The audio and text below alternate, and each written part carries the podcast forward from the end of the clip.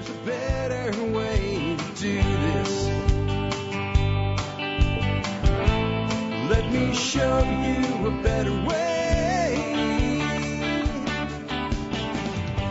This is Jack Spirko with another edition of the Survival Podcast. As always, one man's view of a changing world, the changing times, and the things we can all do to live a better life if times get tough or even if they don't.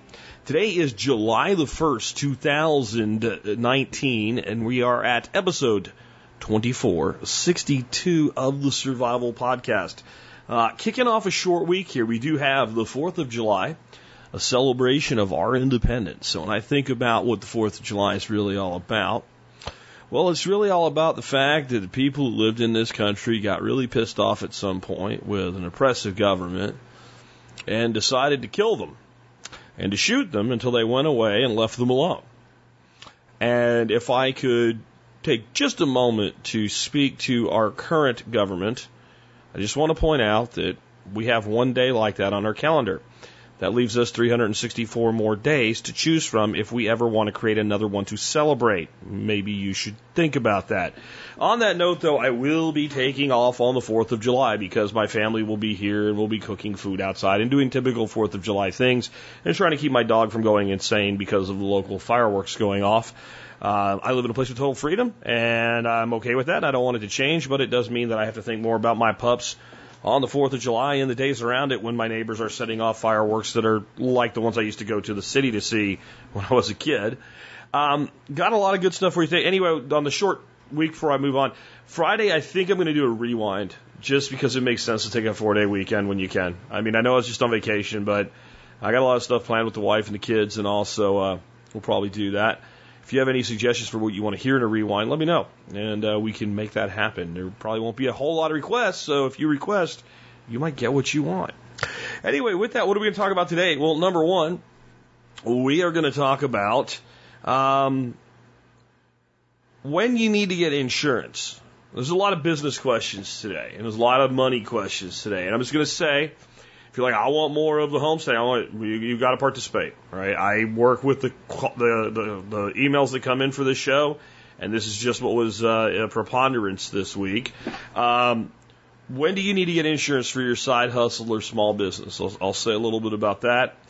Uh, then I have a question on this is really an interesting one communications with your customers that you have for, let's say, a side hustle when you're always on the go there's conflict both with just the way you run your side hustle and your primary business to where the phone rings, you can take the call, but you probably can't be jotting things down or entering it in a calendar. So how do we have that conversation with that customer, uh, convey things that we need to to that customer, and have all their information available so that we can contact them back, get in touch with them, uh, remember what the hell we said. Uh, it'll make sense when you hear what this guy does when I answer the question. Uh, next on, uh, we do have one on guns today, more on training with airsoft guns, and this is like a two-parter really, because the first one is, hey, I bought this airsoft gun, here's what happened, uh, and it's not good. And my response is, then the, that gun's, that, there's a warranty on that gun, it needs to be returned as a lemon. Uh, but then how do I train? How should we train with airsoft?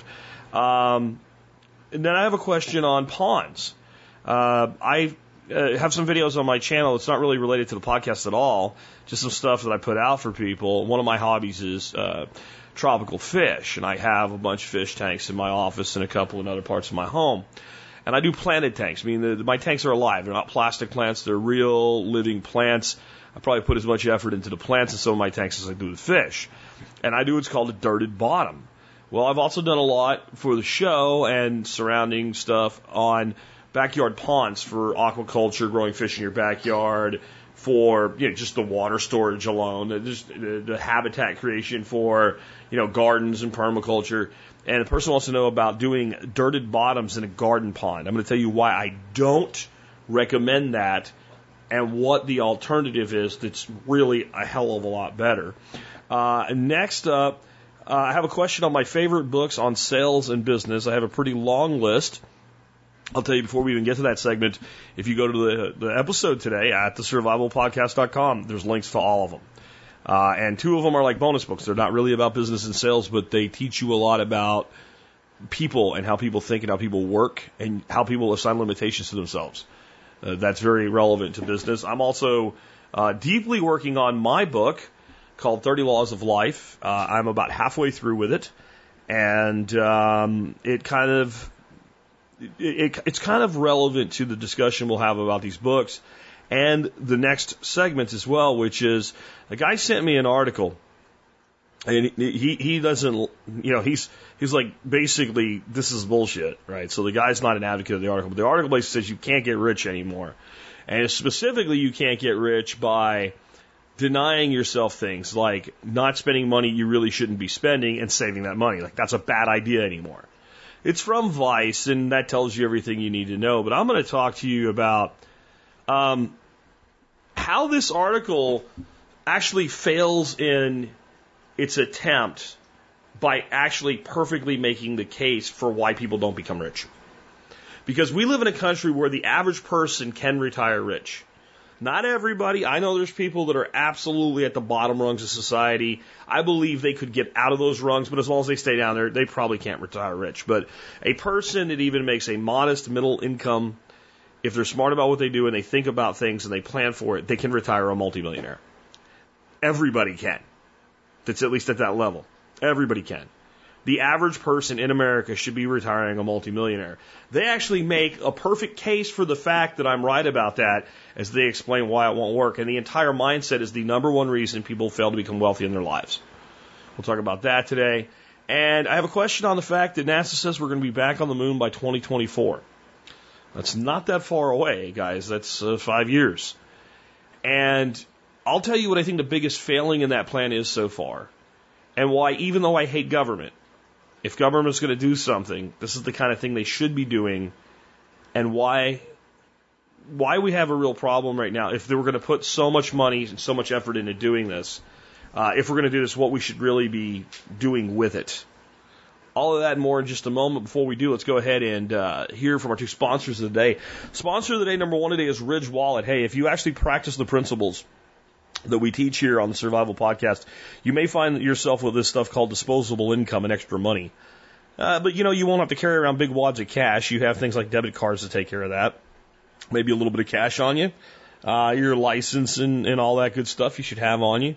Well, the Ridge Wallet is the minimalist way to have all of that stuff immediately at your fingertips and protect yourself from identity theft with people that use scanners to scan the RFID tags that are in everything today. You can learn more at ridgewallet.com. Check out their day pack for uh, it's really it's a great day pack. They also have cell phone cases, some other really cool stuff. Check them out today, ridgewallet.com. I find wherever I go, when I pay with my Ridge Wallet, I get a lot of questions about it, and I get a lot of people going, "Oh, that's the Ridge Wallet." Uh, if you give them a shot, you'll see why people are excited about it, and 10% off all purchases for MSB members at ridgewallet.com. Next up today, JM Bullion. JM Bullion is my go-to source for silver and gold. And this is why. They give my listeners a discount. No one gets a discount on silver and gold, but you guys do. They ship all orders for free. That's really, really powerful in the world of silver and gold. Um, and they have better pricing than the biggest silver and gold houses out there, like let's say Monex and APMEX and what have you. So they got better pricing, then they give you a discount, then they do their shipping for free. Last but not least, if there's an issue, I can get in touch with the president. I just got a very rare complaint about JM Bullion. It was the first one in four years. Um, I sent that to Michael, who is the president of the company, and I know right now he's trying to make, trying to figure out what went wrong for this customer and make it right. And the other customer didn't lose any money. Uh, they decided to cancel their order, and uh, they just were unhappy for some reason. I don't even know the particulars, but I know Michael's on it, and that matters to me. And to have one complaint in a company that does as much business as I know they do uh, with this audience over a four year period, that's that's an A plus in my my view. So I don't know why you would buy your silver and gold from anybody else. Uh, with that, remember you can join the MSB. That's the best way to support this show. You'll get discounts to JM Bullion, Ridge Wallet, about 70 other companies, a bunch of other content you can't get anywhere else. And again, you'll be supporting the show at 18 cents an episode. So with that, let's get into it. I want to just remind you real quick. We are we are barreling down now on episode 2500. Uh, we are only what uh, 40 no 38 episodes away. So we're about two months out from episode 2500. I'd like you to be a part of it. Please call in, call the jerk line. you can call the jerk line at 877 644 1345. Again, the jerk line, 877 644 1345. You call in, you say, Jack, you're a jerk because, and you tell me the actual good things that happened to you. This is something that, you know, it happened long ago. People started actually calling in and saying I was a jerk because I said, you're never going to call me and tell me, like, Jack, you're a jerk. I paid off all my debt. Now I have all this stupid money I don't know what to do with. And then, as a joke, people started doing it. I want to tell you something. We've got a lot of calls for the jerk show. We really do, the 2500 episode. Not as many as I expected, and I'm afraid that asking you to do it while calling me a jerk maybe turned some people off or something or made them a little uncomfortable or just not really the way they wanted to do things. If you really don't want to say I'm a jerk, you don't have to, but I would appreciate if you did. But if you've been thinking about calling in and you're just not sure your story is good enough, your story is good enough. I had somebody today say, Well, this is all I've done. I don't think I'm ready yet. I'm like, Oh my God. Really? Give it a shot. Call the jerk line. Give us your story. Be part of history, episode 2500. Uh, and next up today, real quick reminder MeWe Mondays. If you guys use social media, you will not find me on Facebook on Mondays. I will be on MeWe, and I'm spending more and more time on MeWe. Uh, I'm having a lot better interactions and conversations with people. We're getting a lot more things uh, done that are actually relevant to helping people. Uh, it, it really more the more time I spend on MeWe with people that actually believe in freedom and liberty, uh, the more I realize that Facebook is the trailer park of the internet. If you live in a trailer park, I don't mean to be insulting, but you also know what I mean. Check us out on MeWe Monday. So now let's go ahead and get into your, your questions for me today. Um, this first one is one of those ones. It's you guys know the answer, right? It depends. Uh, but let's let's start out by reading a question from Chris. Chris says, "How soon in your side hustle should you start worrying about insurance, lawyers, etc.? Uh, am I being responsible or making excuses?" Due to success and most importantly enjoyment, I've been selling things from my parents' and friends' basements uh, that they thought were garbage. I've been paying five dollars a month to keep up a Craigslist ad that says I'll remove your basement clutter for free and pay cash for your clutter as proof of concept. I describe the items I'm looking for and offer to set up a free phone consultation. I've been receiving leads and my mind immediately goes to a worst case scenario, like I break a structural bulkhead as I'm loading out a tub full of old Legos. Uh, my situation is somewhat similar to the one you've described. Uh, starting TSP is not being quite uh, as disenfranchised yet, but well-paying job. I enjoy, and most importantly, consideration of significant assets. But I just had a daughter, and, and boy, doesn't that have uh, the gears turning. How I can spend more time watching her grow up. Thanks again, Chris. Okay, so first of all, let me say that I think if you're if you've started up a legitimate side hustle like this, you shouldn't let fear of anything slow you down. Right? You should consider risks and mitigation to said risks. I don't see much liability in what you're doing. Going and picking up junk from somebody's basement is not something I think that would require a great deal of insurance, and I don't think it would cause a great deal of liability. The actual determination of this, you know what I'm going to say, as CPA and tax attorney, but you may not be to the point yet where you even need to worry about that. What you might want to do is, I'm sure if you have significant assets, then you have insurance. And you probably have an insurance agent. You probably have someone that takes care of your, your homeowner's insurance, your automobile insurance, maybe your life insurance. You might have a couple different companies you use. You might have a broker that has access to multiple. But somewhere there's a person you can call that sells insurance for a living. I would say give that person a call and do not say, I need insurance for this. So I'd like to describe what I'm doing to you and get your opinion on whether or not I should have insurance for that. If so, what type and what might it cost me? Because there's a point at which you kind of figure things out and say, you know, that, that makes sense. Um, I don't know, because this is on somebody else's property that you're concerned with primarily, if an umbrella policy would be useful to you. That's usually a very inexpensive way to get a lot of coverage for like the crazy shit that can happen. In the end, you have to think about what is the maximum damage that you could reasonably be sued for because you went to pick up somebody's garbage? And then there, you know, we, we, can get a little bit afraid of the legal system because our society is so litigious. But there is there is some reason and logic left in our legal system, especially on things like this. And so I see the risk as being relatively low. Of course, I don't know everything about what you're doing, and there's no way on the show I could, and I'm not an insurance professional, right? So I, I, I can't ever give you what you would call a definitive answer here, but I, I do think that I would keep going if it was me, and I wouldn't worry that much. Um, again, I think this is this is an insurance agent conversation, and you need to give that guy as much information as possible. Here's exactly what I'm doing. Here's how I'm doing it. I don't know that there's a place in here for any kind of a um, a waiver or something like when you show up, say like, you know, sign this. This says you understand what I'm doing, and you're not going to hold me liable for anything, um, because that may actually set off more bells. And waivers are great when the activity being conducted is sufficiently risky that the customer knows they're engaging in risk without it. Because that basically says the customer acknowledges that anybody with a brain knows you could die if you jump out of an airplane, and they're not going to hold you liable unless there was some form of gross negligence, i.e., you were E. Coyote and you put a anvil in their, their parachute package, right? So you, you can never have a waiver that completely covers you, but when the activity itself has inherent risks, and then you have that legal document signed, it does provide additional protections. People that say that it don't are stupid because if it didn't, no company would do it. However, and this is where people try to make the case against them, when the activity uh, doesn't seem to have any risk, and you have somebody sign a waiver, that can be turned against you, and it has happened at times with tort law that basically, so you knew, and you did it anyway.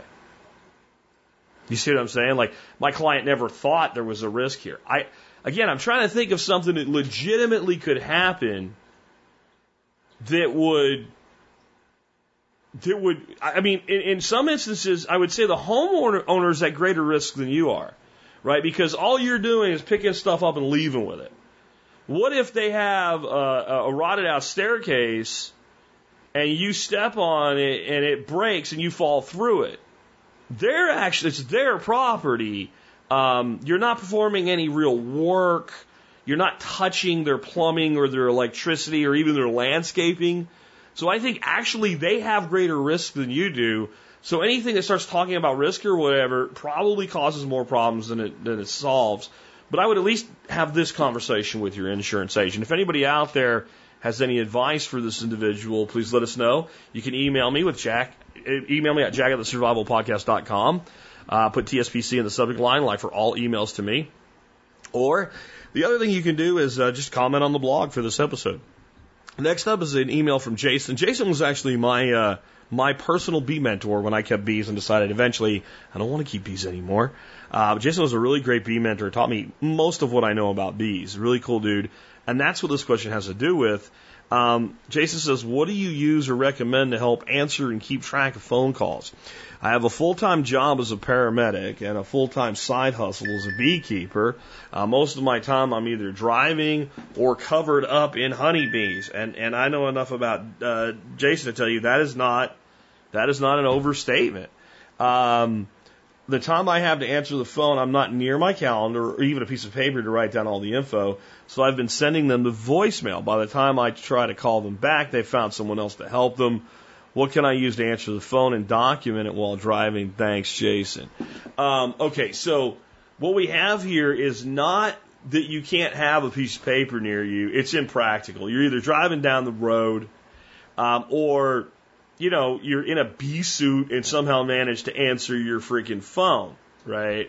And you got like a whole bunch of angry honeybees pissed off and trying to kill you through your bee suit. And so writing things down or entering things into Evernote or something like that may be very difficult.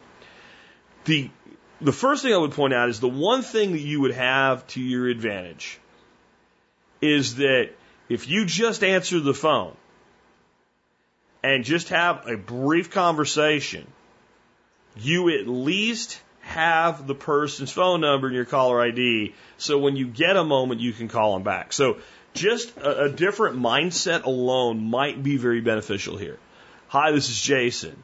Yes, I do honeybee removals. I'd be happy to help you. Actually, right now I'm doing a honeybee removal and I'm covered in honeybees. Yep. But I can call you back. Uh, what's your name? What's your situation? Okay, I probably can help you by throw out a guess. Okay? You say that. What's your name? Maybe you'll remember it, maybe you won't, right? What's your name? First name only. That's really cool. Where are you at? That sanity checks whether or not you're going to be able to help them, right? And as soon as I can write some stuff down, I will call you back. This will flip the script because here's what's happening. I look up in my attic and there's a whole shitload of bees up there. That scares the hell out of me because I'm a normal person, right? I'm not you.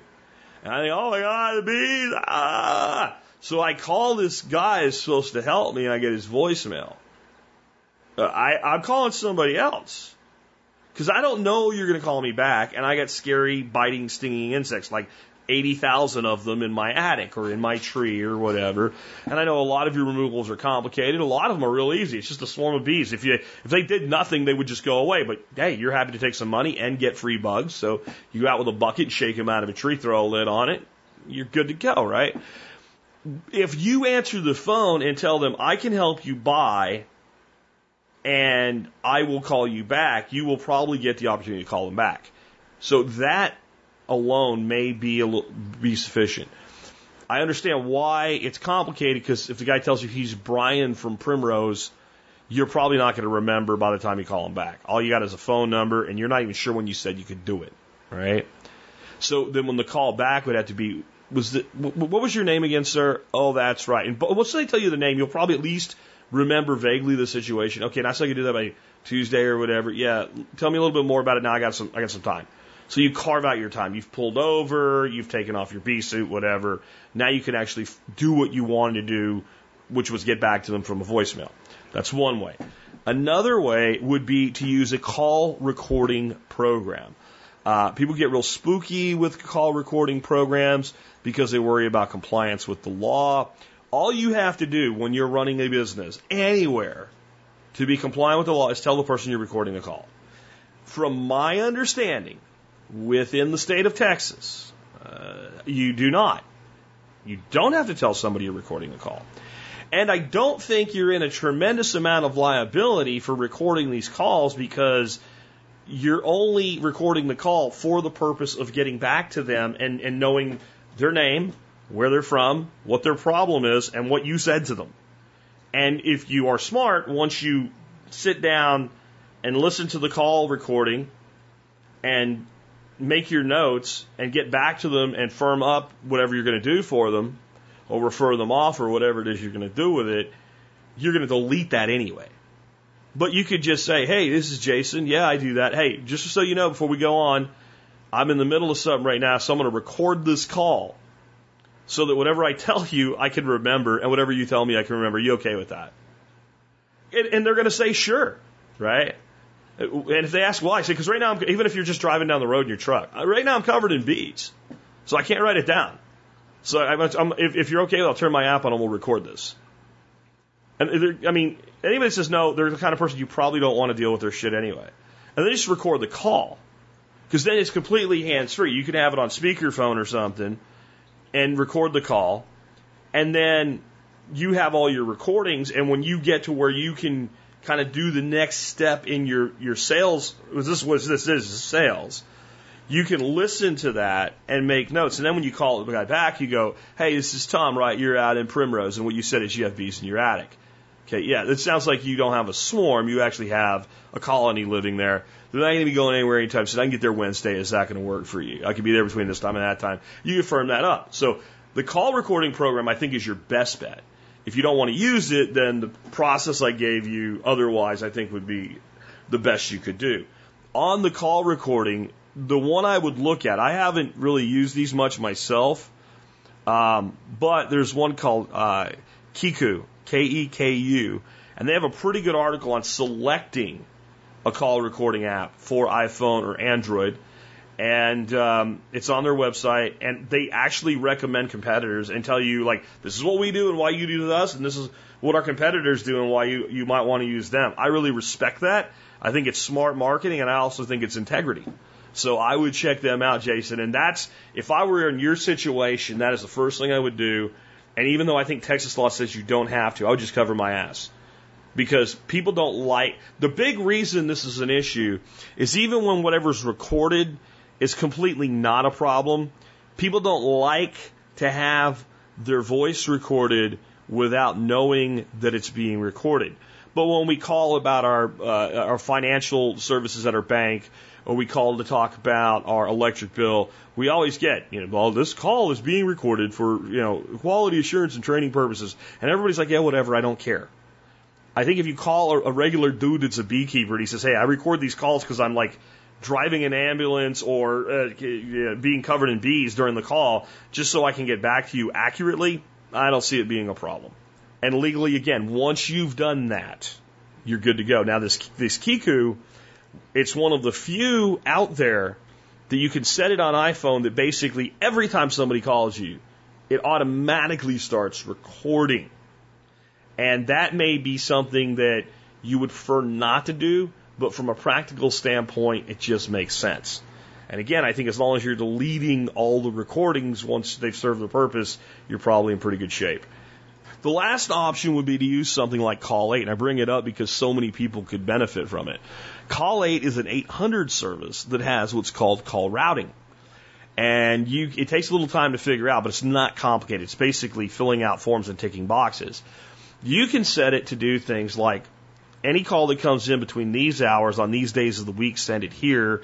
And any calls that comes in on these days of the week of, you know, whatever, in these hours, send it there. And any calls that come in at any other time, send it to voicemail. Maybe there's a time period like, I don't care. I want it to go to voicemail at this point.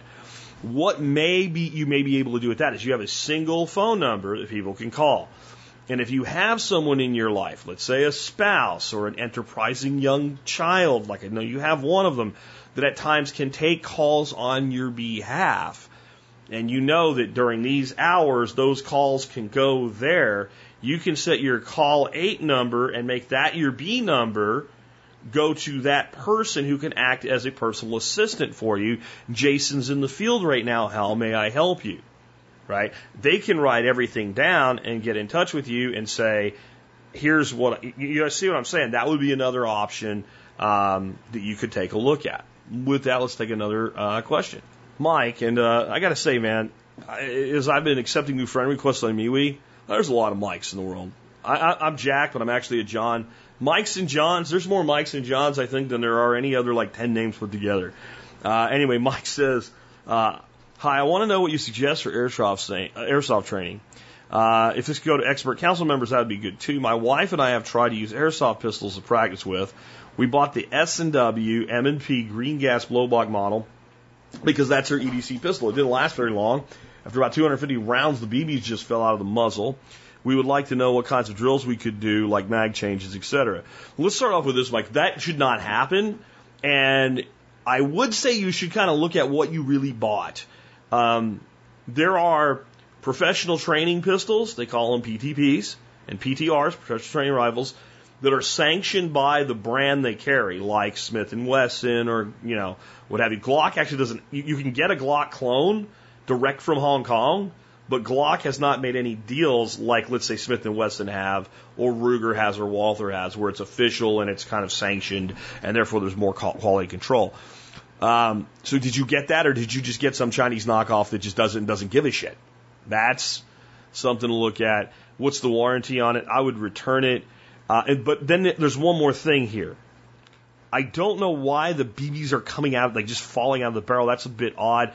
But if you're going to use airsoft, you're going to learn that while they are quality tools, if you buy the quality versions thereof, there are things that go wrong. And you're going to need to learn to fix it.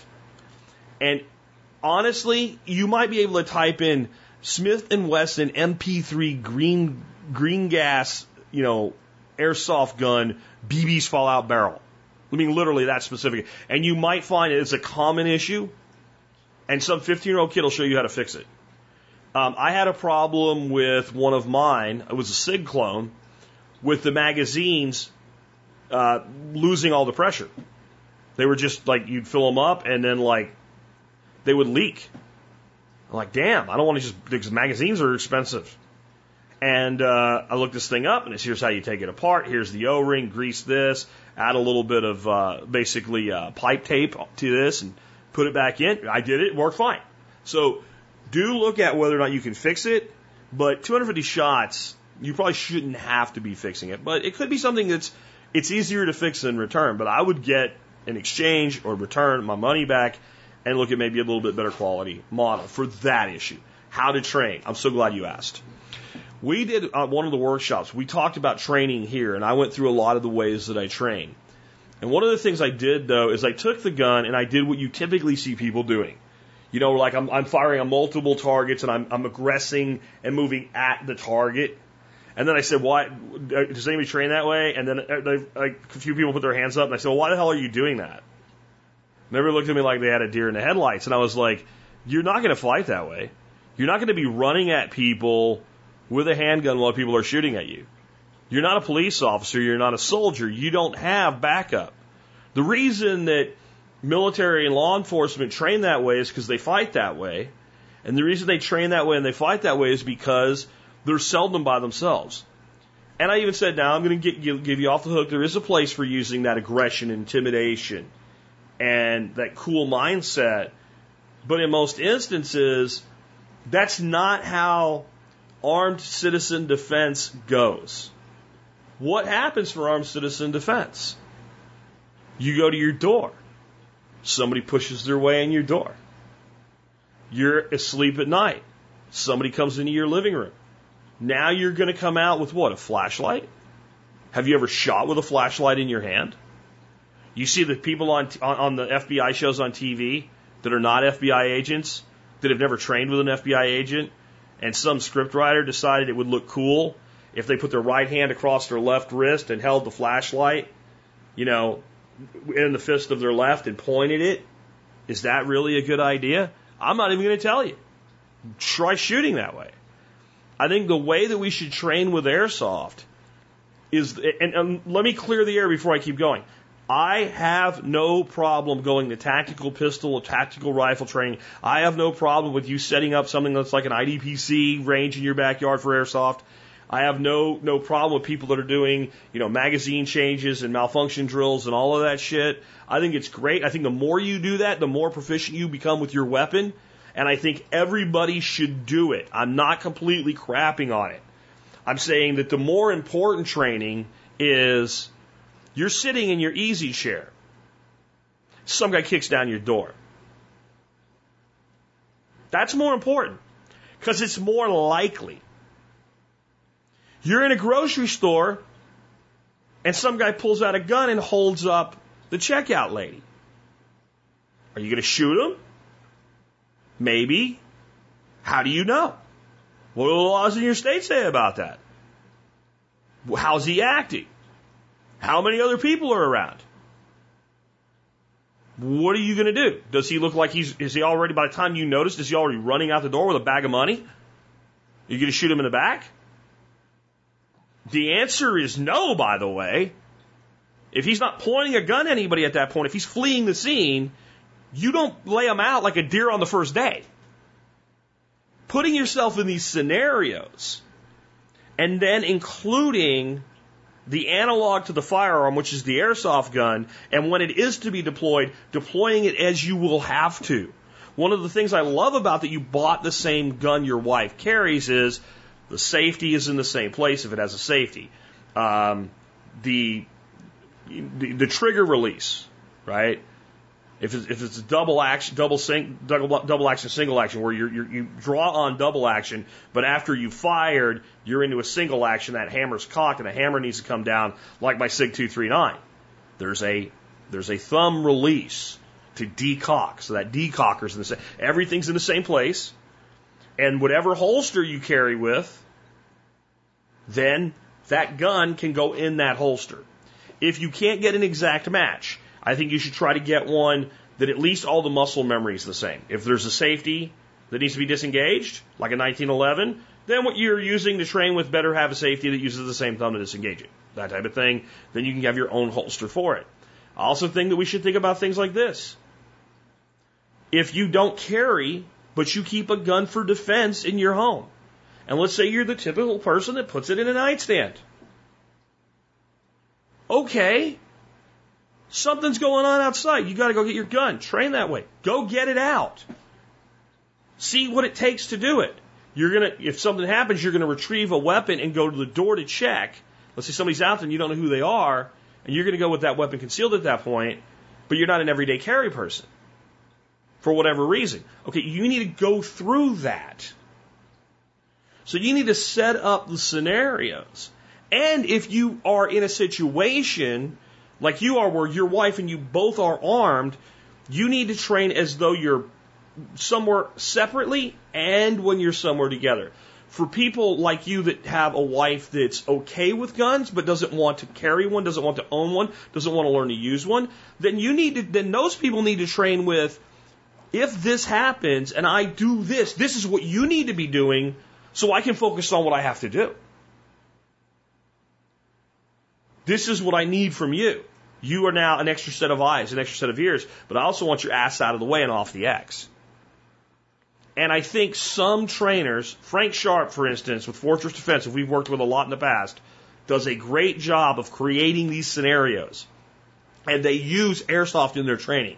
I think there's a lot of tactical trainers that do that, and I think there's a lot of tactical training that is just, they train more like police and law enforcement. And I think that is the biggest mistake in all of our training. Again, I'm not saying we shouldn't do it. I'm not saying it doesn't make us more proficient, but it's not what we do. It's not what we do.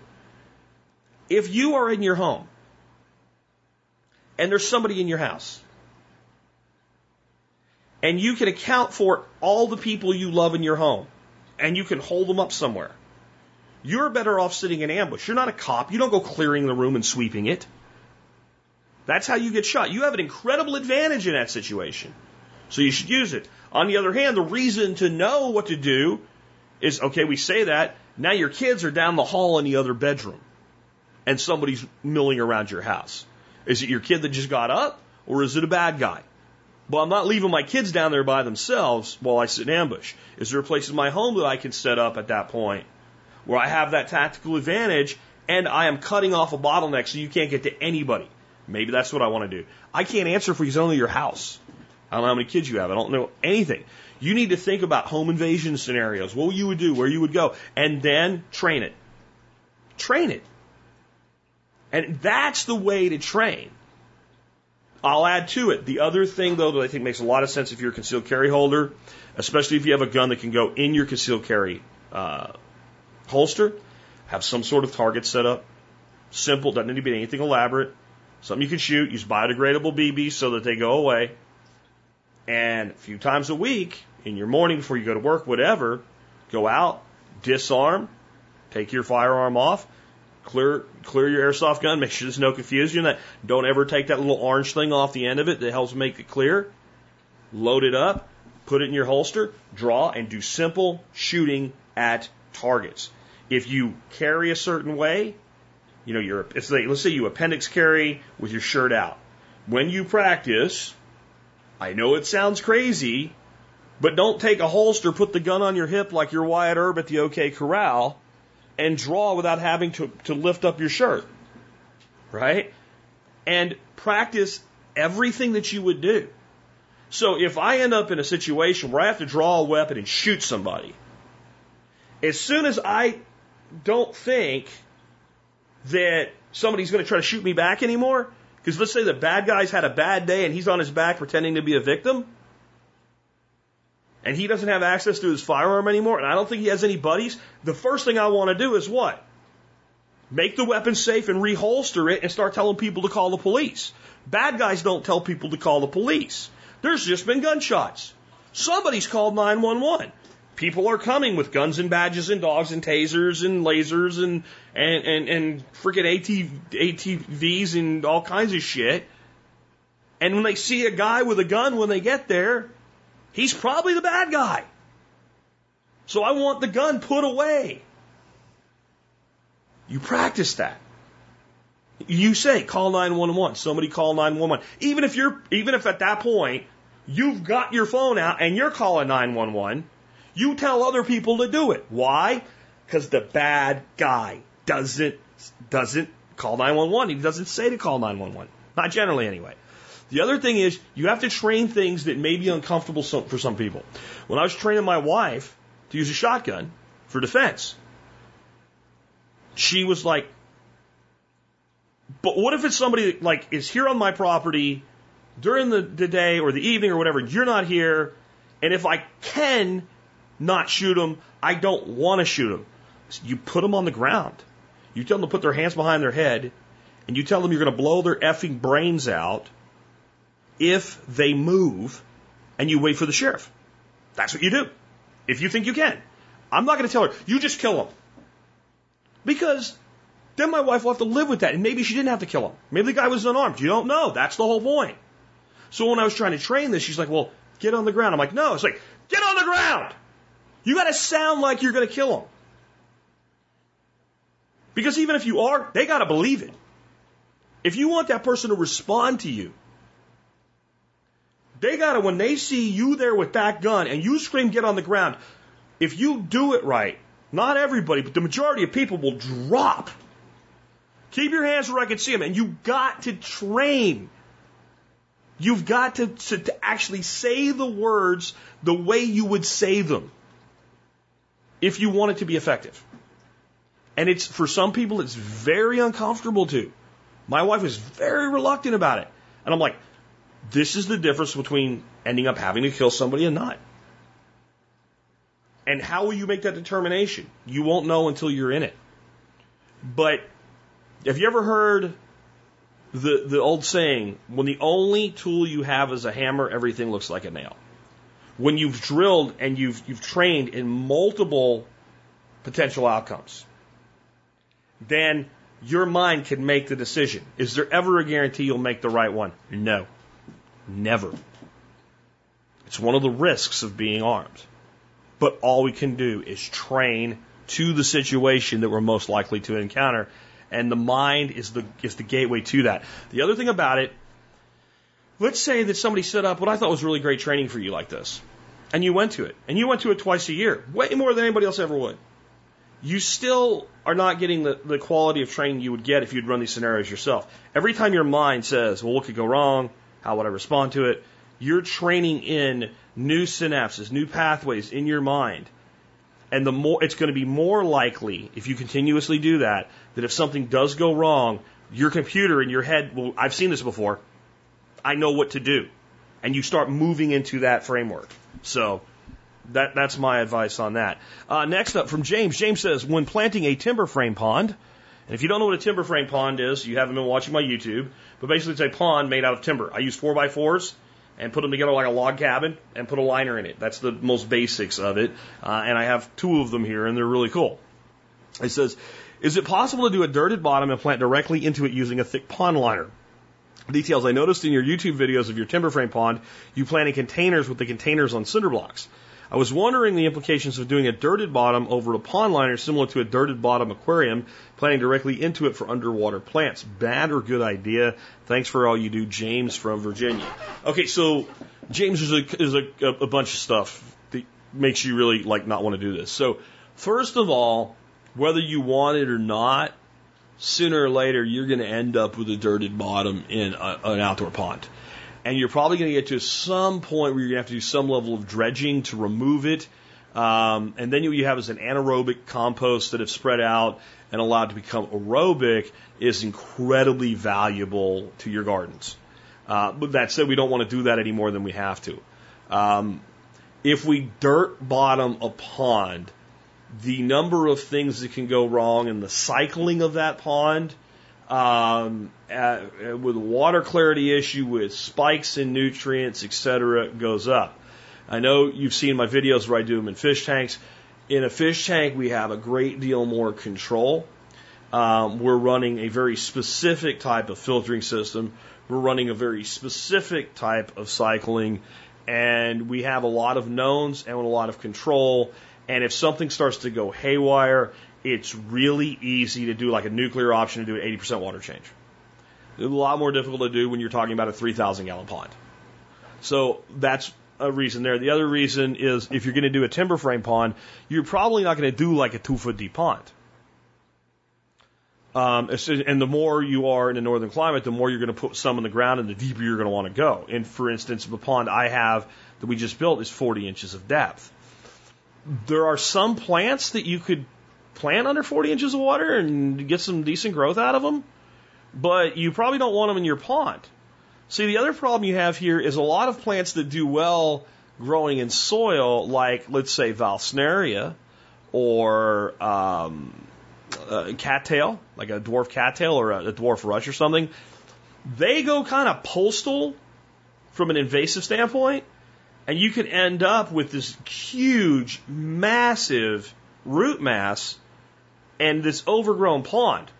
Worse, if the plant is one that doesn't get through your winters, or even like, let's say its roots survive, but it dies back to the roots, the sheer volume of plant mass in the water, now you have potential for a lot of anaerobic conditions and all your fish die.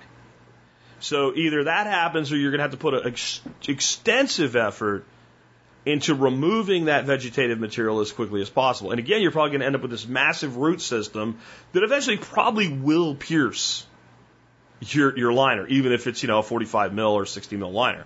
Okay.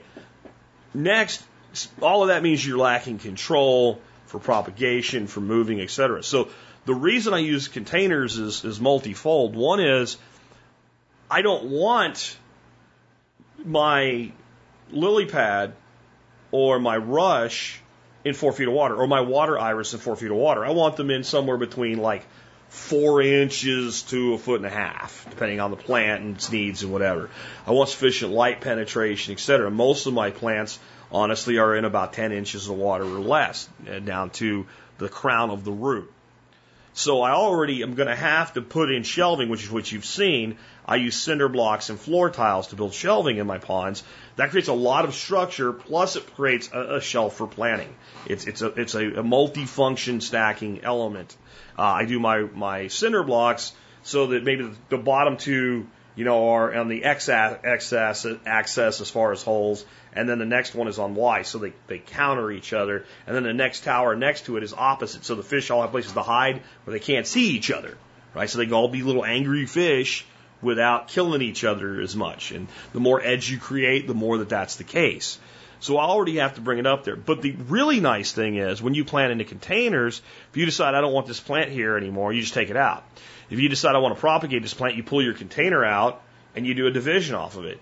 If you feel that plant needs fertilization, then you can use some, you know, aquatic uh, plant, uh, plant uh, fertilizer tablets or spikes.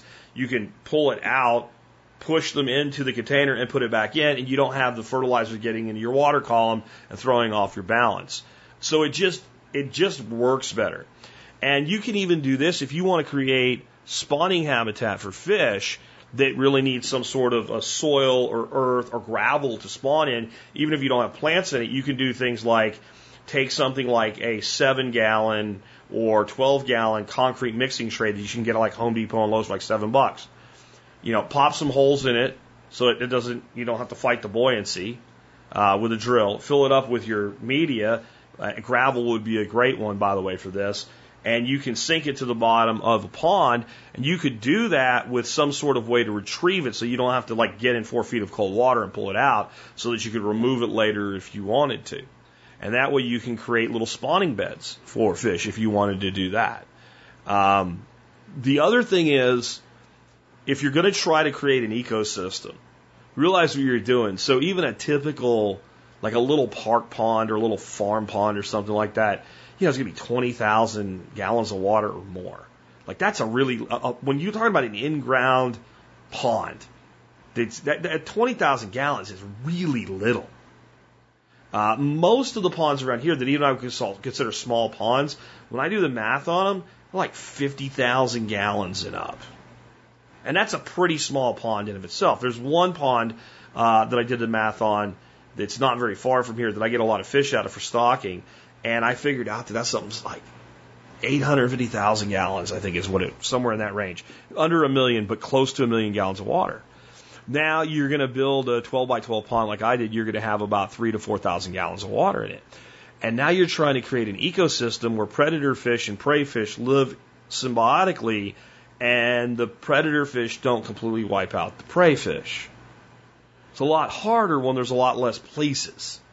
So by building those shelvings, putting in those containers, putting the plantings in them, what you're doing is you're creating shallow, skinny water with a lot of cover. And that way your prey fish have a lot of places that they can go that the predator fish cannot. And so I just, overall, I think it's a bad idea. I think you should emulate what I'm doing. You can change how you do it, but plant into containers and make sure there's ways, if you do put the containers deep, that you have ways like, uh, some like like chain or something that you can use. Even if you uh, create a way that like basically you could reach down, have somebody hold your feet and hook onto it and pull it out later with a rope. Make a way to remove them without having to get in because sooner or later you're going to need to remove them. Uh, and it may just be that you have to do it at a time when you least want to get into the water, especially all the way. Uh, next up from Sean, back to business. Uh, could you recommend three to four books on sales and business, please? I searched the site and found the one you recently reviewed by Mike Case as an item of the day. Any other suggestions would be greatly appreciated. Sean from Maine. I do have a pretty big list. Uh, I uh, have more than four or five for you here, and I'll, I'll just give you the list I have and give you just a little bit on each one why I like them. Uh, number one is by a guy named Harry Beckwith, and it's called Selling the Invisible. Uh, Harry's one of these authors that's a good marketer. And why would you want a book on sales or marketing from somebody that isn't? And he's come up, he's really good at the idea of making a bunch of little books. So when somebody buys one, he can market all the other ones to them. Selling the Invisible is one of those smaller books. It's not a long read. It is very, very powerful. He has one in that same series on selling yourself. That's good as well. But if I had to pick one of Beckwith's, I would pick Selling the Invisible. This is why. Selling the invisible is exactly what it sounds like. It is training you how to sell intangible things. Let's say an insurance policy. Something the person pays money for, maybe they get a piece of paper or something that represents it, but they don't get a thing. If I want to sell you a boat, I sell you the dream of being a boat owner. Right? If, if, if, if I want to sell you a car, I sell you the feeling you'll get driving down the road. If I want to sell you a TV, I sell you the resolution and how good the game's going to look when you watch it. If I'm going to sell you a computer, then I'm selling you like it's going to be so much faster than the computer you have now. It's going to run all this great software. It looks really cool on your desk. Like when I'm selling you a thing, then I have all these ways that I can kind of push your buttons.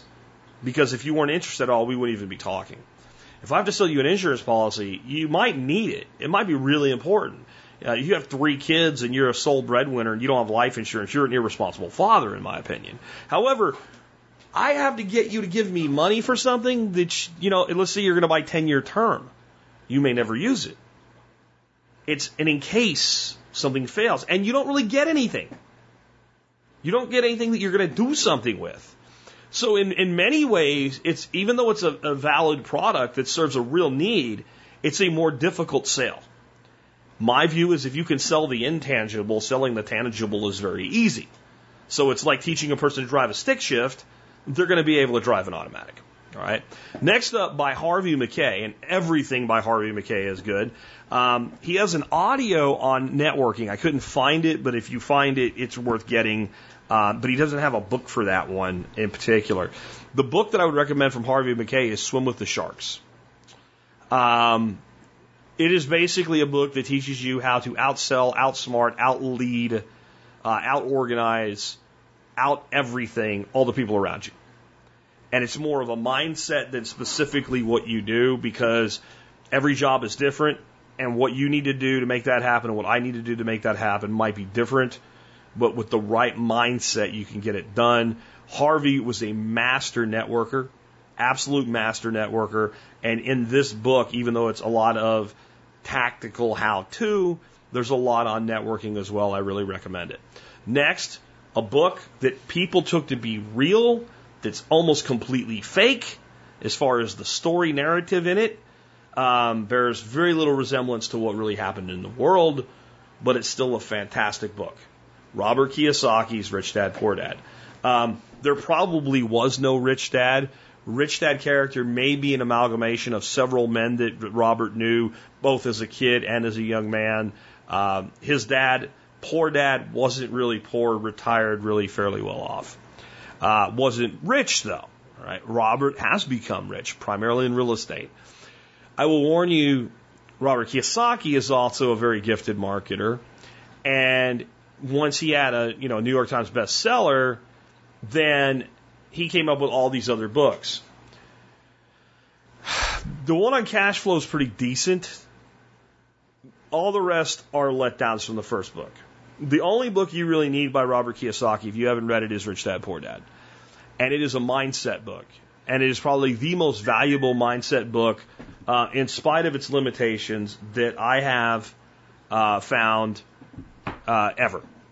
It's, it's because I, I, I'm telling you, there's books that are better at this, but no book that universally works as well for as many people, if that makes sense. Like, if I get somebody to read this book, I don't care if they're a 19 year old kid that's just a little bit switched on for their age and wants more in life, or a 40 something that's like led their whole life just kind of plodding along and decide they want something now. Like when people come back to me, they're like, oh my God, I, I see the world differently now.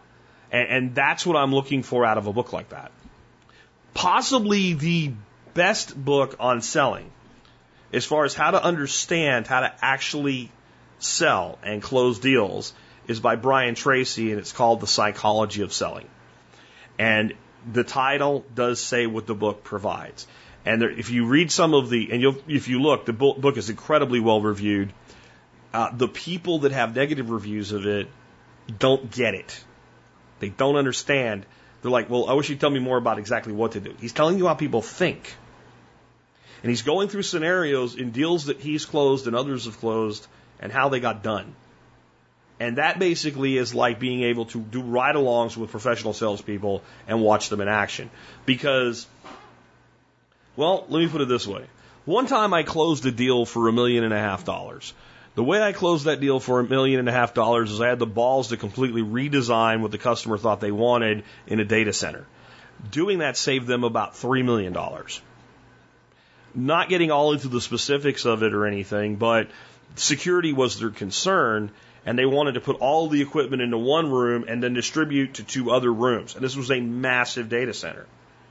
The smart thing to do was for each row of equipment um, to so the, the the the technical way to do the job right was take each row of equipment or each row of each row in the data center and put the specific equipment for that row in the middle of that row and distribute out from there.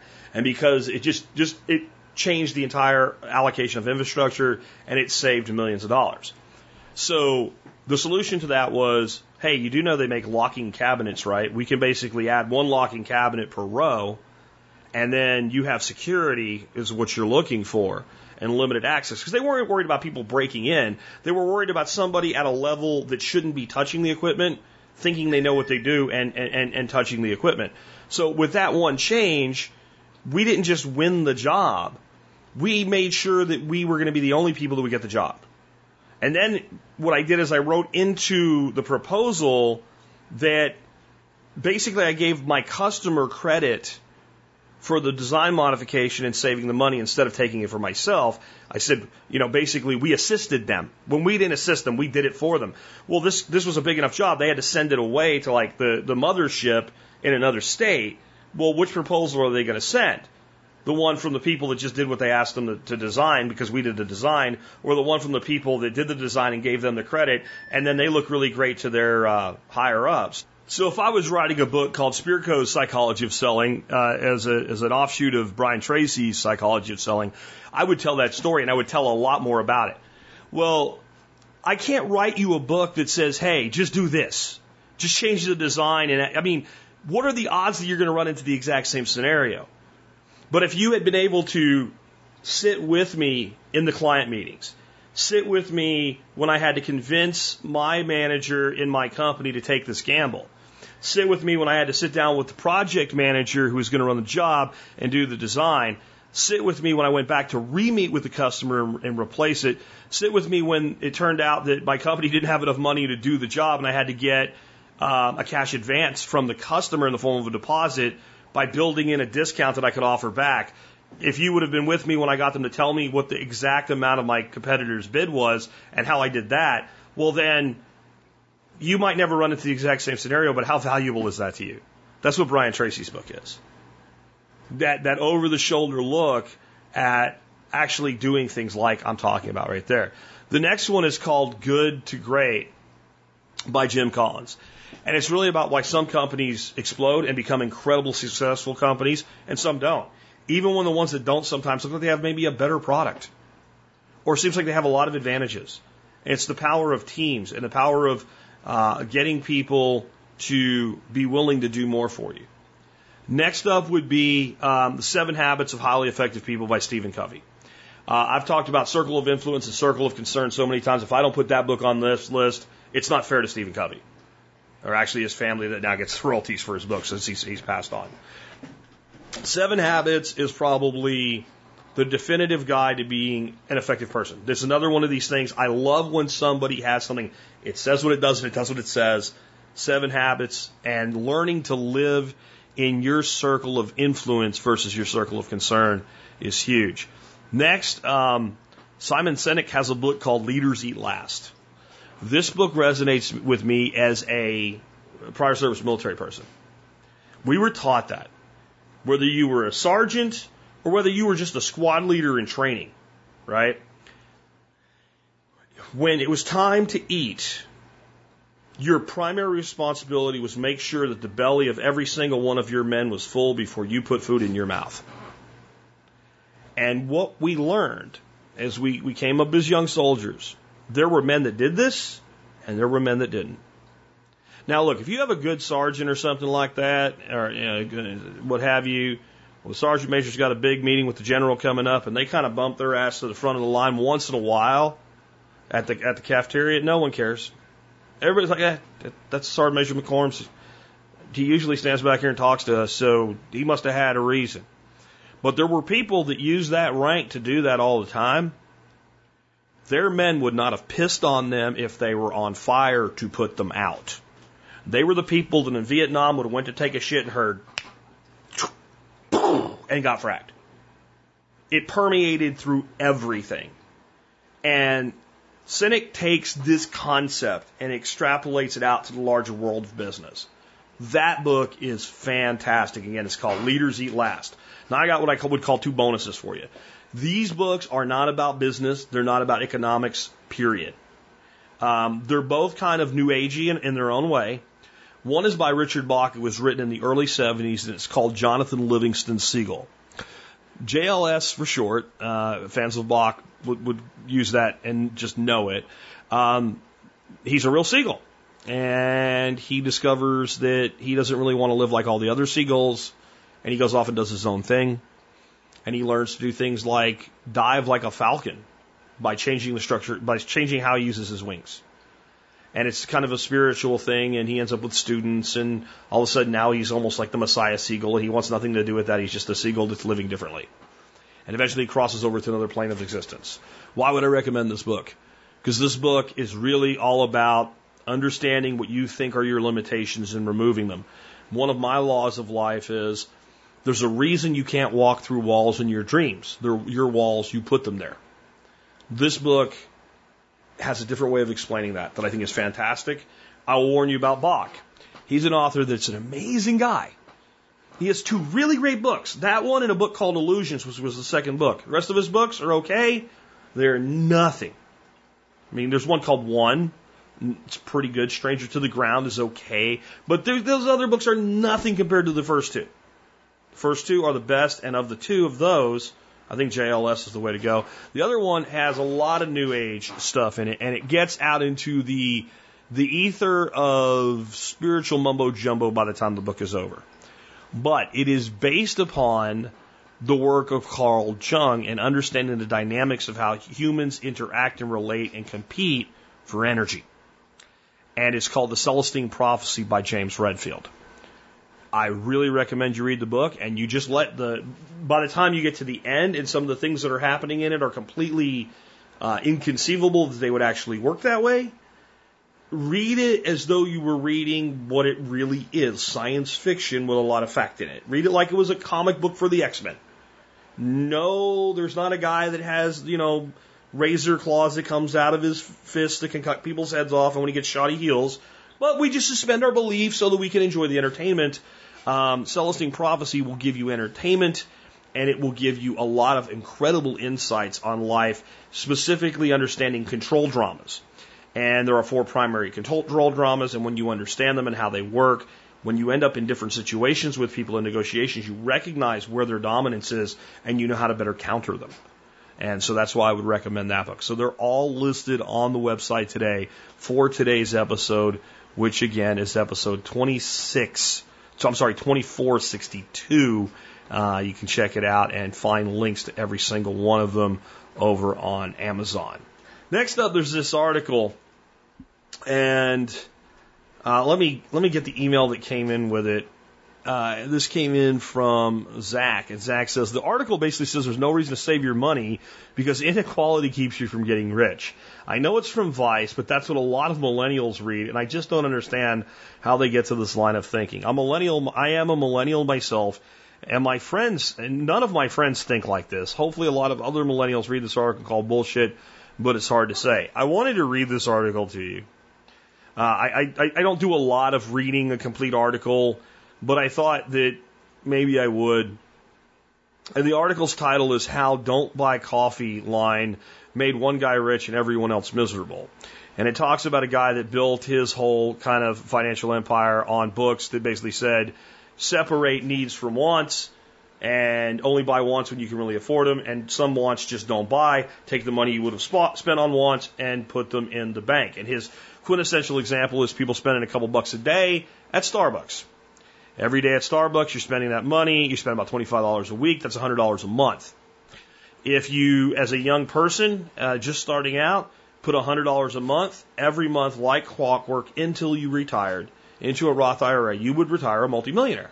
And therefore, simply by making one choice, in this instance, to give up expensive coffee, um, you could be a millionaire when you retire. The argument from this author, who is just literally able to actually lower your IQ by reading what she writes. Her name is Allie Conti.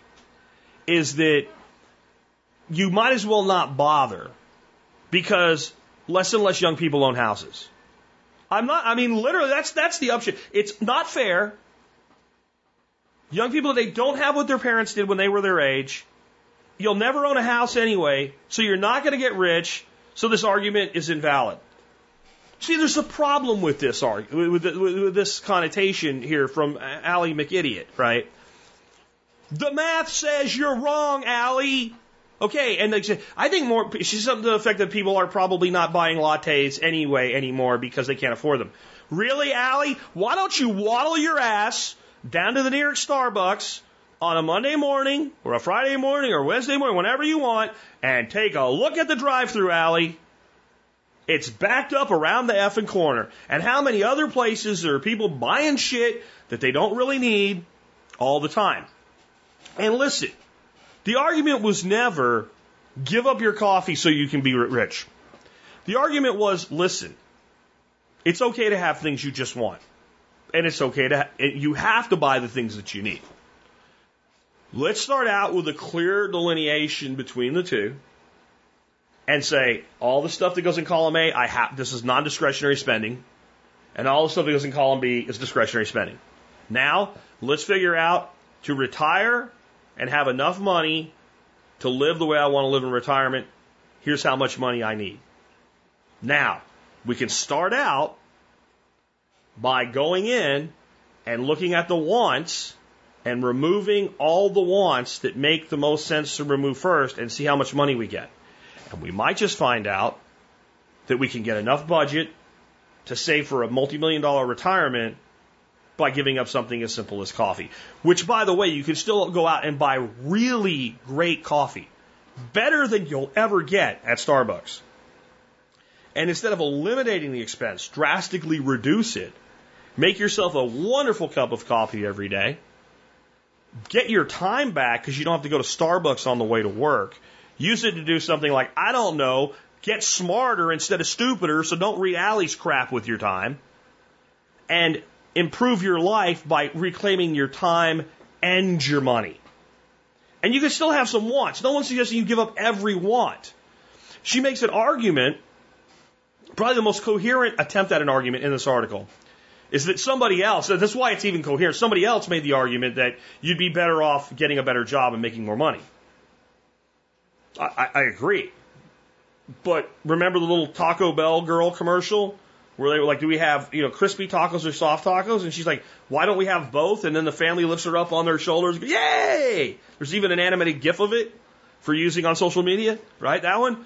So why not cut your non-essential spending where it makes sense to and make more money so that you have even more money to invest in your future and then maybe you'll be able to buy a house. Because Allie doesn't come down on the side of this other argument and say, well, that's what you should do. See, if she did that, if she said, you know what you should do is you shouldn't give up your coffee, you should increase your earnings, and then you can have success, I'd say, well, you know, until you do, then you have to make a sacrifice. But okay, yeah, because you get to a point where you're like, if I want a freaking coffee at Starbucks for three bucks, I'm gonna go get it, right? See, I don't have anything against a person that gets coffee for three bucks at Starbucks every day. I have a thing against a person that gets the coffee and then bitches that they're never gonna have what they want, which is Allie right? So she doesn't make that argument. Her argument is it's not fair. It's not fair, and people my age will never succeed. Holy effing crap, you crybaby, whiny little bitch. How does it, does any significant website like Vice pay your miserable ass for your pablum puking stupidity? And I understand how. It's owned by people that are just as stupid as you are. This is the dumbest article I have read in a long time. I have placed a link to it in the show notes. What it says next to that link, re- warning, reading this article may damage your IQ. I made myself read it so you didn't have to, folks. I promise you, by reading it, your opinion will not change on it, but your mind, your brain may hurt and may suffer for it. This level of stupidity and this whiny crap is actually the number one peas, pe reason people don't get wealthy. The number one reason people don't get wealthy. They think rich people are bad. That, that's the number one people, because it, what happens is your mind then receives this line of code when you say you want to be rich too. Computer. I want to be wealthy, but wealthy people are bad, and I'm not a bad person. Now, there's a fundamental flaw in the first assumption. It's Scrooge McDuck syndrome. Every rich guy Scrooge McDuck, right? Every rich guy stole uh, money, uh, steals it right out of the hands of the poor. That's how he got rich by stealing from the poor. The poor people don't have any money. You can't get rich by stealing from the poor. This is asinine, right? Uh, it, it, it, it, permeates in so many ways. Like if a woman is attractive and successful, she must have slept her way to the top. Can't be that she was talented, right? Because that would mean that you have to get off your ass and be successful. So this class warfare mindset, rich people are bad, is is just wrong on its face. So it will lead you when you attempt to get rich to do the wrong things to get rich. You get rich by improving the lives of other people. That's how you get rich. It's one way you get rich. You get rich by creating jobs for people. You get rich by helping other people get what they want. And then rich people are charitable. Rich people donate lots of money. Rich people donate their time. You, you, find rich guys that are worth several million dollars at Toastmasters taking a young guy like me and helping him become a better speaker. You see rich guys in Kiwanis Club building, you know, old people ramps for their mobile homes. All right? So, and the rich guy always picks up the check. So all, for the first part, when you think this way, you can't do the right things because you don't even know what they are. The other thing is that if you happen to stumble on doing the right things, you'll screw it up. Because you've given your, your, it's like a does not compute command.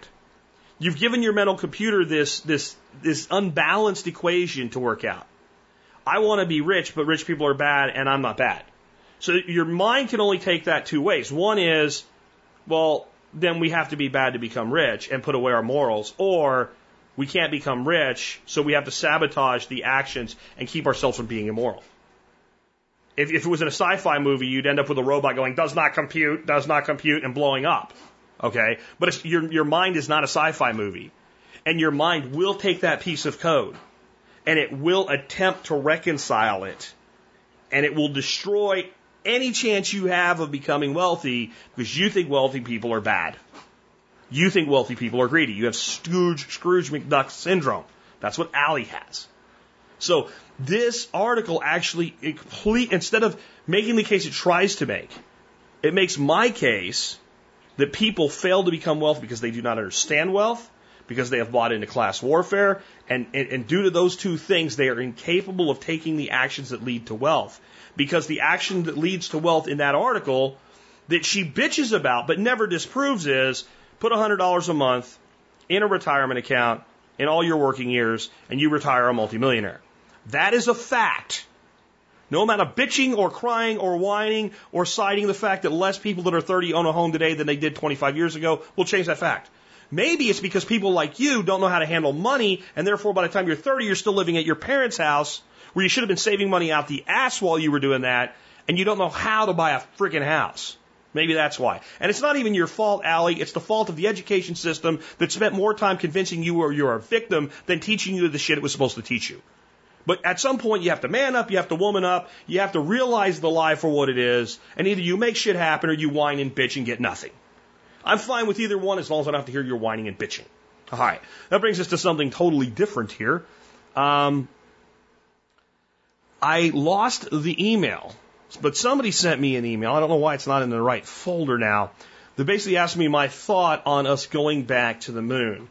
And uh, the article is about how NASA has selected uh, a couple companies um, to aid with moon landing services, and it goes into um, basically that we're going to go back to the moon, and that eventually the moon will be a launch point so that we can get to Mars and that there are going to be commercial applications and basically we're not that far away from like tourism and low Earth orbit and some other things. So this is a very difficult one for me and I empathize with Penn and Teller. Penn and Teller are, you know, classic libertarians. And they hate government. And when they talk about the space program, they're like, you know, they use the F word a lot and they're like, because it is the coolest thing government has ever done but it's still government. And I kind of feel the same way. Like, I hate government, but government exists, and not everything government has ever done is 100% always bad. I think there's better ways to do it without government, but government exists. That's where I am with this. Now, when it comes to the space program, if we actually do things that are John Kennedy like, I think it has the ability to raise up the expectations of mankind. So we have less Allies in the world and more Zacks who go out and make shit happen. That it's not just about us having a man on Mars. It's about a realization that if this is what we're capable of, then I'm capable of more than I'm doing. And my biggest problem with the space program, and this has been the case for a couple decades now, is that there is no message that resonates with people like it did when I was a kid. When I was a little kid, I mean a little kid, like kindergarten kid. My grandma had this great big La-Z-Boy lounger chair. And I used to drink Tang in that son of a gun and then push it back like it was in a rocket and I thought I was going to the moon. I wanted to grow up and be an astronaut.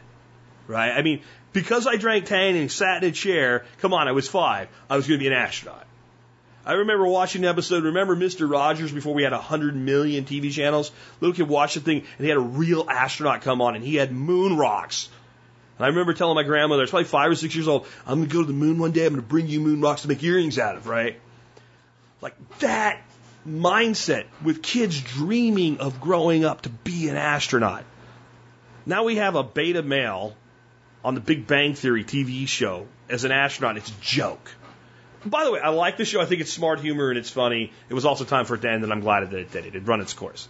So I'm not really, but that's that's what it's been relegated to. I mean, so if we're gonna do this, because they're gonna use stolen money to do it. If we're gonna spend stolen money to do this, we need a champion. We need a vision. You ask the average person, like, are we going to go back to the moon? They don't even know. And not just because they're apathetic and stupid. There's plenty of that. Like, you know, who did we fight? Uh, you know, what, what, what, what war are we celebrating for the 4th of July? Uh, World War II? Like, there are, I get those. I'm talking about those people. The average American doesn't know because it's just not talked about. It's just not talked about. There's no John Kennedy standing up and saying, in 10 years, we're going to put a man on the moon and bring him safely back to Earth at a time when people didn't even think it was possible. Now it's like, yeah, we did that before. No one's outlining what's really in this for humanity. And either there is something and it needs to be front and center, or there isn't and we don't need to spend the money on it. And it's amazing to me, for all the grandstanding uh, Trump does, he's not latched on to this. You would think this would be something he would be using for his messaging, a vision. It's like nobody's talking about it. It's like nobody's talking, like it doesn't really matter. I don't know if it's one of those things they're waiting until they're closer to start using it or what. Because the other side is great, wonderful things like this can be used for bad purposes. And I'm not just talking about putting some laser on the moon that you can blow up the earth with, right? Being pinky in the brain. No, for instance, the space program under Kennedy and the, the, the concept of getting to the moon was a great way to develop all the technology necessary for intercontinental ballistic missiles to be advanced and become a dominant way that a nuclear payload would be delivered across the world to justify the spending necessary to do it, and it led to the greatest arms race in the history of humanity. So, that's also why we have nuclear uh, power plants that are nowhere near as safe as they could be, by the way. So, a lot of things that seem like really great big things for good can be used for evil. So, that's the danger of having it championed. But, I mean, I think that's the big problem we have with space as a whole right now. No one cares. And no one cares because no one's explaining it.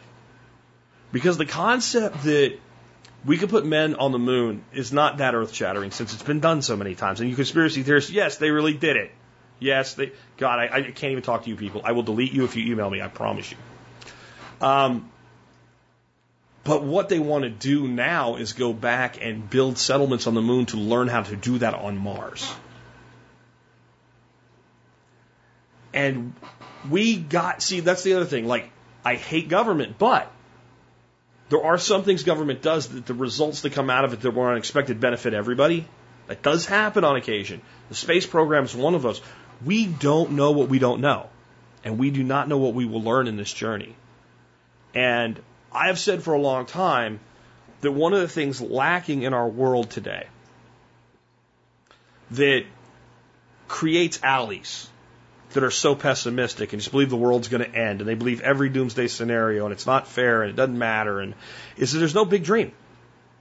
There's no big common dream. You know?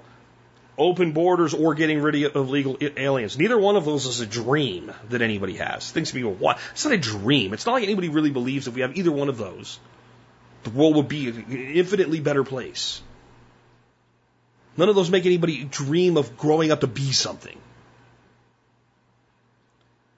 The concept of traveling beyond our own planet is so huge.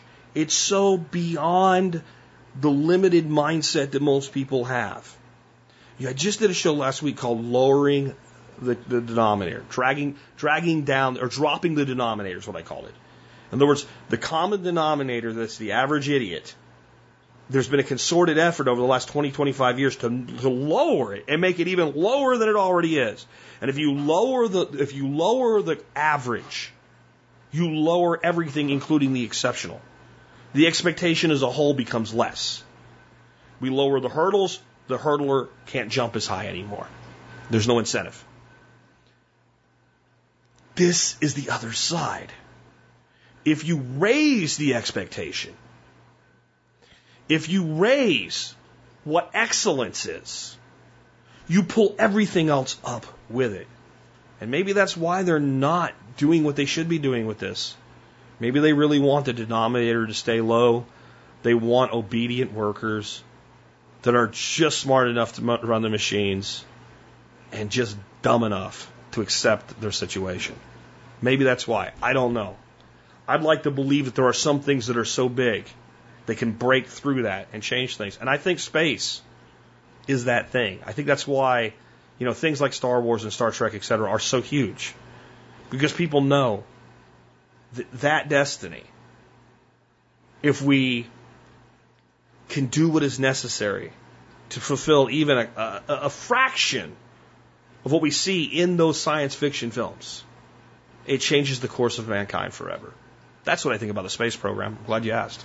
With that, I want to remind you if you want to support this show and the work that we do, you can do that by doing your online shopping at tspaz.com. That's T S P A Z, tspaz.com. The item of the day I have for you today was not developed in the space program. It is not earth shattering, but it can make your life just a little bit better, especially if you like to cook, and especially if you cook on carbon steel and cast iron. And you should. It is a spatula. I know it doesn't seem like a big thing. The Dexter Rus- Russell spatula. Originally heard about this from Paul Wheaton. It is fantastic. In the write up, I explain it all to you. But basically, it doesn't bite into metal when you use it. Um, if we have a couple other spatulas in addition to this one. If there's dirty dishes in the sink, because my wife and I have both been a little lazy and I've done it, and this thing's in the bottom of the sink and I'm cooking, I'm like, where's my spatula? She gets all bitchy and she's like, just use that one. I'm like, no, I will dig to the bottom of the sink to find the spatula and find the one I'm looking for. If it's not in there, I'll dig through the drawer. I'll dig through. We have a drying rack. I, you know, underneath the paint. Where is it? And I, I don't want to use anything else. I need to buy a second one, honestly. Uh, you might want to get one too. It is awesome, and I explained it all in the write up today. And you can find it and everything that I recommend on Amazon at tspaz.com. And if you start your shopping there, doesn't matter what you buy, you help support the show and the work that we do.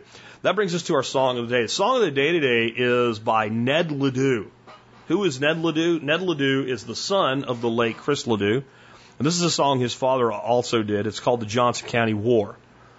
And this song tells a pretty accurate story. I have a link to the Wikipedia article on uh, on the Johnson County War, and this was over cattle. And it's one of those songs that sounds like, yeah, you know, there's a lot of uh, mystique in country western music and storytelling in the Old West and all. Um, and definitely Johnson County War has been elevated to some level of, uh, of hype in some uh, mythologies and things about it. This song is pretty much exactly what happened. If you read the factual based article on Wikipedia and listen to the song, they're almost identical with each other. Um, there's one little stab in there that may or not be completely accurate, but the concept here is the big cattle companies, huge cattle companies, um, had a problem with rustlers. So they put together people to get rid of the rustlers. And back then, you got rid of rustlers by running them off, shooting them, hanging them, whatever. And, uh, but the legitimate problem was used as an excuse to try to squeeze out the small guys, guys that were either new or just little you know, much smaller and try to take land from them and try to squeeze them out. So what ended up happening is the big cattle company just branded everybody a rustler, just said they're all rustlers. And then you put men that are trying to survive at a time that survival was not guaranteed.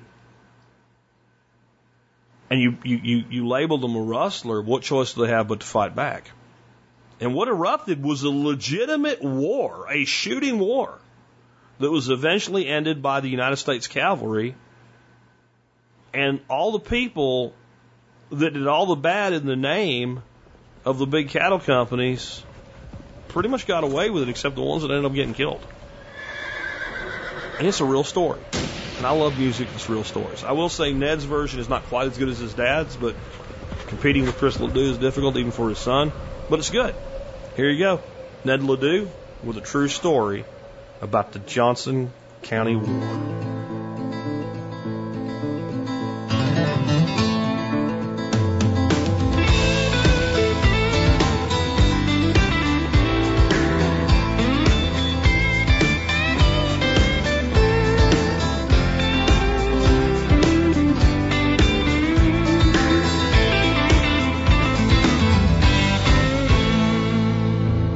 For Wyoming in 1882. A woman, a team, and a wagon, gonna make our dreams come true. Settled in the foothills of the Bighorn Mountain slopes. Life was sweet, we lived on the meat of the deer and the antelope. We cut house logs up on the mountain. With the team, we hauled them down. Peeled them and we stacked them up. Plowed some bottom ground. Traded for some cattle, turned them out on the open range. The skies were blue, but we never knew how things were gonna change. Oh, Powder River, you're muddy and you're wide. How many men have died along your shore? When you brand a man a rustler, he's gotta take a side. There's no middle ground in this Johnson County war. Well, a neighbor stopped by yesterday while I was outside chopping wood. He filled me in on the local news. There ain't none of it that sounded good.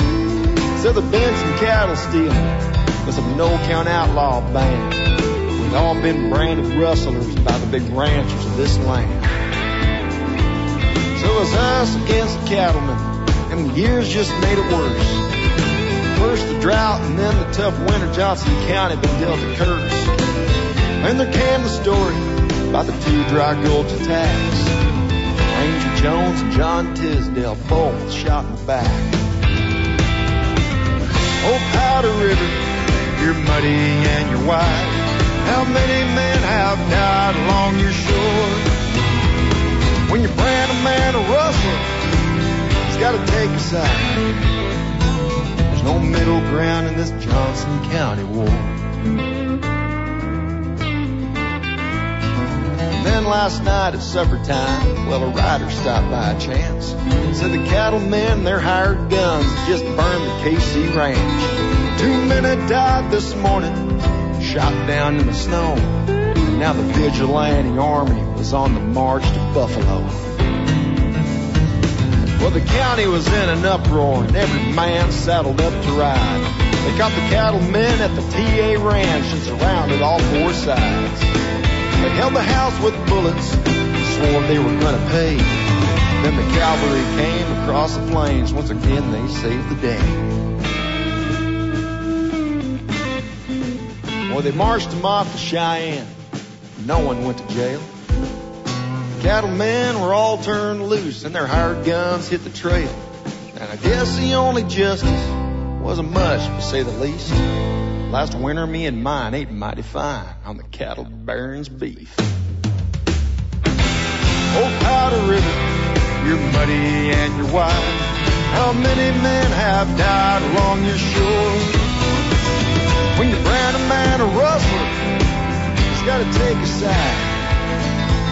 There's no middle ground in this Johnson County war. There's no middle ground in this Johnson County war.